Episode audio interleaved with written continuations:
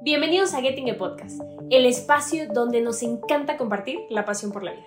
Y en este, nuestro último episodio de esta temporada, me voy a presentar con ustedes. Yo soy la doctora Jennifer Trejo Guerra, especialista clínico del área cardiovascular de Getting. Nuestro podcast esta temporada fue dedicado a la terapia de y tuvimos la oportunidad de entrevistar a grandes personalidades, desde el presidente de la ELSO latinoamericana, que es mexicano, hasta una de las primeras mujeres perfusionistas ECMO especialistas de México. Y no solo eso, también grandes médicos y grandes perfusionistas ECMO especialistas que forman parte de los grupos más importantes de México y los cuales han crecido a lo largo de estos años teniendo resultados impactantes y que han salvado cientos de vidas gracias a la terapia de. No podríamos continuar este episodio sin antes explicar qué es la terapia de ECMO. ECMO en inglés significa Extracorporeal Membrane Oxygenation. En español eso significa oxigenación por membrana extracorpórea. Esta terapia utiliza una bomba y un oxigenador para poder apoyar o soportar a dos órganos, ya sea sustituirlos de manera total o solamente parcial, tanto al pulmón o al corazón. Si un paciente presenta una falla respiratoria, entonces requiere un tipo de ECMO que se llama ECMO veno-venoso, para apoyar únicamente al pulmón. Si el paciente tiene una falla hemodinámica, requiere un tipo de ECMO que se llama ECMO veno-arterial y es para apoyar a la función del corazón, la parte cardiovascular. Es importante recalcar que esta terapia es un puente. Todos los médicos quisiéramos que esta terapia fuera un puente para recuperación, pero no siempre es el desenlace en todos los pacientes. Puede ser un puente a trasplante, un puente para cirugía, un puente para decisión o un puente para destino. ¿Cuándo es que pensamos en esta terapia? Cuando un paciente tiene una falla respiratoria, y esto en medicina le llamamos síndrome de estrés respiratorio agudo, puede ser ocasionado por múltiples causas. Puede ser una neumonía viral, una neumonía bacteriana, una neumonía por aspiración, entre otras más. Pero hoy en día la causa más importante, y justo por el momento en el que estamos viviendo, es neumonía viral por un virus que se llama SARS-CoV-2, que es la famosa enfermedad de COVID-19. Esa es la principal indicación hoy en día a nivel mundial de un ECMO veno-venoso. Si pensamos en un ECMO veno-arterial, cuando falla la situación cardíaca o hemodinámica del paciente, estamos pensando en un síndrome que se llama choque cardiogénico. E igualmente tiene múltiples causas miocarditis, arritmias, intoxicaciones por cardiopresores, infartos agudos al miocardio, entre múltiples otros. Entonces las indicaciones son bastante vastas y los requisitos también para esta terapia son muchos. Una de las indicaciones que está revolucionando en América Latina es la situación de trasplante. ECMO ha sido un aliado impresionante para poder apoyar a pacientes que están en espera de órganos vitales, en el caso de un pulmón o un corazón. Ha sido invaluable la ayuda que tiene la terapia ECMO previo al trasplante, para ese tiempo espera, o bien posterior al trasplante, cuando hay un rechazo, una disfunción de injerto. La terapia de ECMO, para poder existir, requiere una bomba y un oxigenador. Vamos a platicar del oxigenador que es bastante interesante porque es como un pulmón artificial. Pero ¿cómo nace esta idea de un pulmón artificial? Esta idea remonta desde 1635 al 1703 con Robert Hooke, quien nos regala el concepto de oxigenador. Posteriormente, en 1839 pasó algo sumamente curioso. Dos grandes personalidades, Ludwig y Schmidt, intentan o buscan oxigenar la sangre y lo hacen de una manera muy peculiar. En un globo con aire introducen sangre y agitan el globo, pensando que de esa manera podríamos oxigenar la sangre. Más adelante, Freddy Gruber hicieron algo impresionante. En 1885 intentaron oxigenar la sangre por medio de un motor eléctrico que tenía una fina película de sangre, buscando con el movimiento del motor eléctrico oxigenar la sangre por medio del aire ambiente. Todo esto fue muy importante para que después llegara un oxigenador más que es el oxigenador de silicona, que fue muy utilizado en los primeros casos de ECMO, y posteriormente llegamos a lo que hoy en día tenemos. Esta es la evolución más importante del oxigenador, porque hoy en día los oxigenadores son de membranas de fibras huecas de un material que se llama polimetilpenteno. Eso ha hecho posible que el oxigenador tenga una duración prolongada, porque justamente eso es lo que hace valioso la terapia de ECMO, que podemos soportar un paciente por días, incluso meses. Y este oxigenador tiene la capacidad de funcionar por días, incluso un mes. Ya hablamos del pulmón artificial, pero nos falta hablar del corazón artificial. Y el corazón es una bomba magistral, así que requeríamos tener una bomba para propulsión sanguínea. Ya existían bombas para otros tipos de cosas, pero no para propulsión sanguínea. En 1887, gracias a Allen, tuvimos la primera bomba de propulsión sanguínea que se llamó la bomba de Allen y era de un solo cabezal de rodillo. En 1934 tuvimos, gracias a De Baker, la famosísima bomba de doble cabezal, que es la que hoy en día se utiliza para varias cirugías cardíacas en la circulación.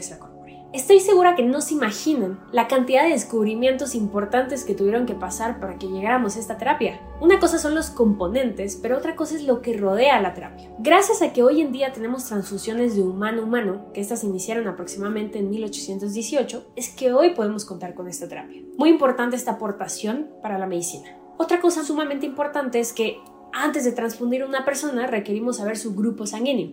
Y esos grupos sanguíneos no se descubrieron hasta 1900 gracias a Lance Steiner. Y posterior a eso, algo impresionante pasó en 1916. Y eso fue el descubrimiento de la heparina, el anticoagulante más utilizado a nivel mundial y muy importante para nuestra terapia, ya que al nosotros sacar la sangre por una tubería, pasarlo por un pulmón artificial que está hecho de un plástico y regresarlo por una tubería al cuerpo, la sangre puede reaccionar. Así que es una piedra angular de la terapia, la anticoagulación. Una cosa es el descubrimiento y otra cosa es la comercialización de la heparina. Y eso fue hasta 1933. Todos estos descubrimientos son fundamentales para tener a un paciente conectado en él. ¿Qué más tuvo que pasar para que esta terapia existiera? Y vamos a llegar a la fascinante historia del padre de la circulación extracorpórea, el cual se llama John Gibbon y él era solo un residente de cirugía general en el Massachusetts General Hospital en 1931. Tuvo un caso que marcó su vida y la cambió por completo.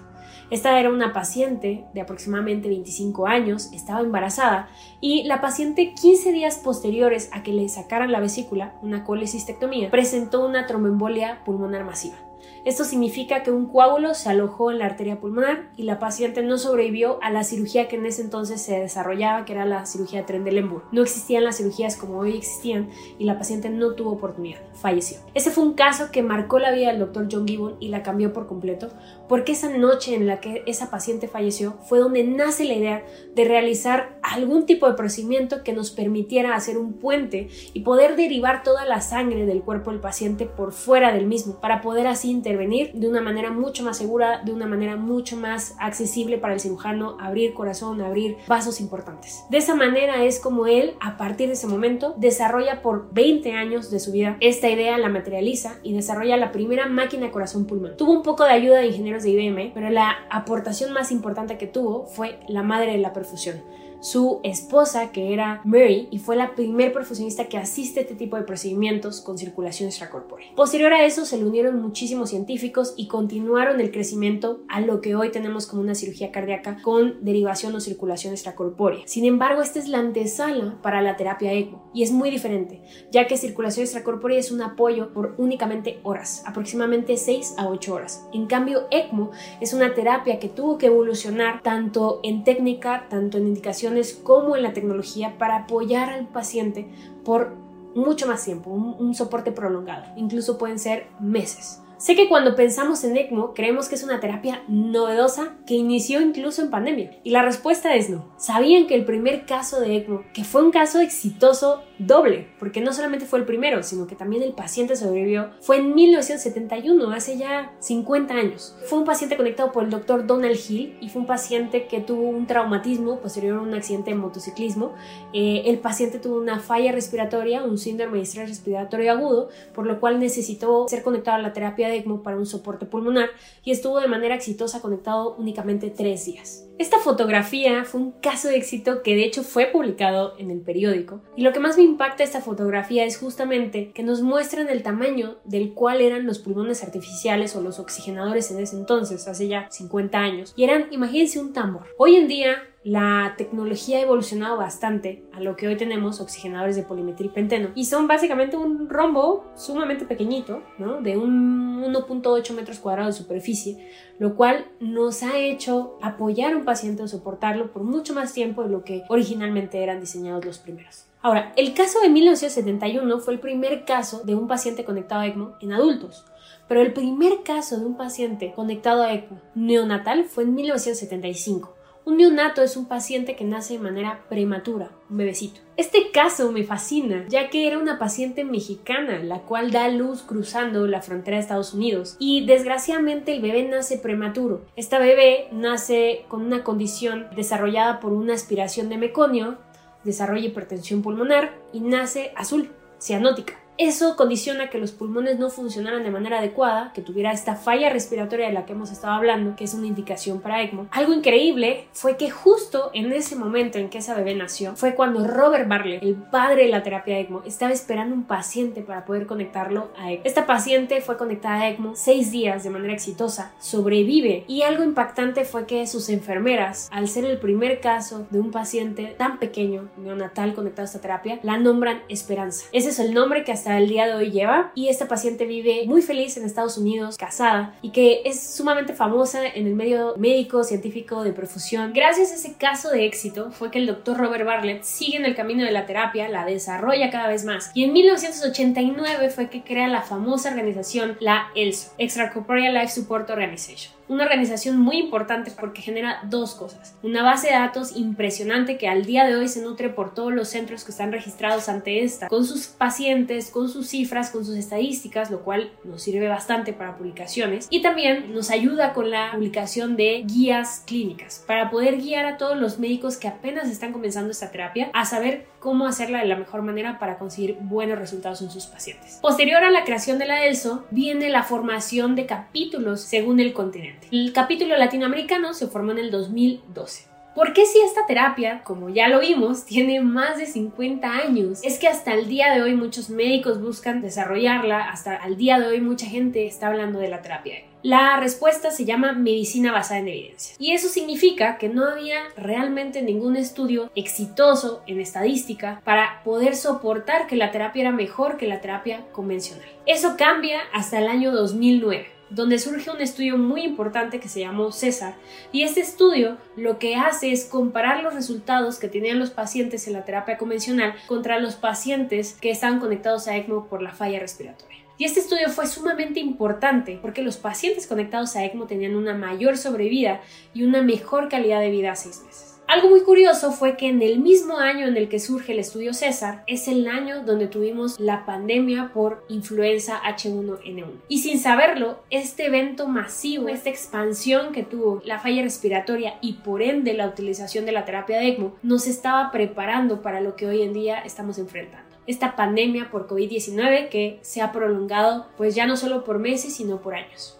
Y justamente en esta pandemia hay un caso que me ha impactado y que ha marcado mi vida. Este caso fue un paciente de 57 años que tuve de hecho la fortuna de conocer, porque es un caso de éxito. Es un paciente que sobrevivió, que desafortunadamente se contagió de COVID-19, estuvo conectado a ventilador 30 días y este paciente al no tener respuesta fue valorado para terapia de ECMO como puente para trasplante pulmonar. Así que fue rescatado en ese sitio donde no existía la terapia de ECMO, fue trasladado a Monterrey y ahí fue donde estuvo conectado a la terapia ECMO por 52 días. Algo muy importante en este caso fue que el paciente estuvo conectado sus 52 días esperando un pulmón. En este trasplante participaron aproximadamente 21 especialistas por 7 horas para poder realizar ese trasplante y fue el primer trasplante bipulmonar por COVID realizado en Latinoamérica. Qué orgullo que haya sido en México y de hecho fue el séptimo trasplante de su tipo en el mundo. Esta hazaña fue liderada por el doctor Wong, el cual es el director de ese programa de trasplantes que existe hoy en día en México y que le dio la segunda oportunidad de vida a este paciente que hoy vive,